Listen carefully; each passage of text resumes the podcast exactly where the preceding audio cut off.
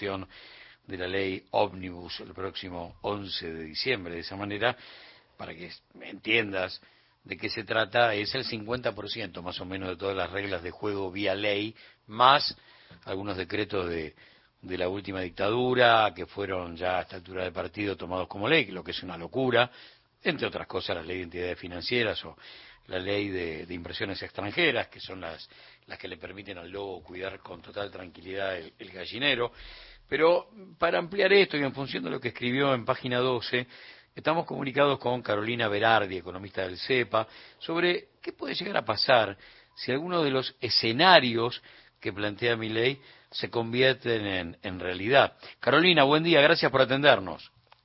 Buen día, ¿cómo andan? Bien, muy bien. ¿Por dónde arrancamos para comenzar a observar qué puede llegar a pasar con ese con ese país que algunos, sobre todo los que lo votaron, ¿eh? intentan que no, por ahí no, y de repente te vas a encontrar con modificaciones sustanciales a tu vida cotidiana, ¿eh? porque tiene que ver con AISA, porque tiene que ver con, con la obra pública. Después hay cosas macro que por ahí no las tenés tan, tan cercanas como IPF, pero contame por dónde arrancamos. Bueno, si pensamos en términos de la vida cotidiana, me parece que podemos empezar por tener en cuenta que hoy en día eh, tanto la factura de luz como de gas, como de electricidad, pero también el boleto de transporte está subsidiado por el Estado Nacional eh, para constituir lo que denominamos un salario indirecto, ¿no? Es, en definitiva, apuntalar el ingreso de los trabajadores, de los jubilados, a través del, subsidio a las tarifas. Y bueno, ese es uno de los puntos críticos que me parece eh, mi ley debe, debe tener en cuenta para empezar su, su recorte del gasto, que mm, empezó diciendo que era de, de 15 puntos del PBI, ahora dice que son 5, pero no deja de ser un montón si tenemos en cuenta eh, los, los números, digamos, macro. ¿Qué es ese, ese 15% del PBI? Porque a veces eso es imposible de, de dimensionar en la, no sé, en la cola de la verdulería. Eh, pero ¿qué, ¿qué implica semejante cifra? Y a 15 al final, o sea, no vamos a llegar porque terminó diciendo que en realidad eran cinco, que los otros diez tiene que ver con las LELIC y lo que es el, el déficit cuasi fiscal del Banco Central, pero bueno, eh, sin meternos en eso, en esos cinco puntos que va a recortar del gasto, bueno, eh, un tercio de eso es, por ejemplo, los subsidios a, a todas las tarifas. Eh, y sacarte los subsidios a las tarifas implica que vos vayas a pagar tres veces más de luz, tres veces más de agua, tres veces más de gas y diez veces más del de, eh, boleto de colectivo o del boleto de tren. Eh, eso a las familias argentinas tendría un impacto enorme en un contexto en el cual ya de por sí los ingresos vienen deprimidos porque perdieron 20 puntos durante el macrismo y durante esta gestión no se pudieron recuperar, Ah, hubo meses en que creció un poco, meses en los que cayó, producto de una inflación que, bueno, es tan alta que es muy difícil que, los ingresos puedan ganarle. Entonces, con ingresos deprimidos, si vos encima aplicás un tarifazo, bueno, eh, me parece que, se va a sentir rápidamente en, en la vida cotidiana. Ni que hablar eh, que en esos cinco puntos que quiere recortar también está incluida la obra pública. Cortar la obra pública no es solamente dejar sin trabajo a quienes, a quienes trabajan en la obra pública, sino también es perder actividad económica, eh, de, porque esa persona después con su ingreso va al almacén, va al supermercado, va a la verdulería, va a la carnicería, va al cine, va a comer a un, a un bar, eh, entonces todo eso es menos consumo. Por ende, no es que la obra pública te afecta solamente en términos de que no vas a tener hecha la cloaca, sino en términos de que si tenés un comercio de cualquier tipo, la actividad económica sin duda va a caer. Claro. Salud y educación. Y en materia de salud y educación, eh, a ver, lo primero que, me preocupa es el desfinanciamiento.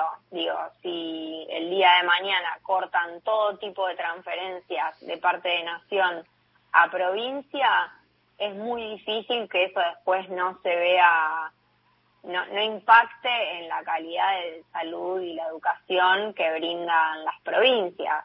Eh, si bien no, no en todas las provincias tiene el mismo impacto las transferencias de, de origen nacional, es un porcentaje alto. Para que ustedes una idea, en términos de promedio, eh, el 56,6% de los recursos que gastan las provincias provienen de la coparticipación y otro 13% proviene de, la, de otro tipo de transferencias. eh, si vos cortás ese 13% de, de transferencias, bueno, la, los, las finanzas de las provincias se van a ver muy afectadas y son las provincias las que en definitiva después financian la salud y la educación. Y si pensamos en términos de nacionales, eh, bueno, las universidades nacionales seguramente vean afectados sus, sus recursos y en el caso de la provincia de Buenos Aires, seguramente las nuevas universidades nacionales que se crearon este año por ley, que son la del Delta y la de Pilar, seguramente no, no las veamos emprenderse.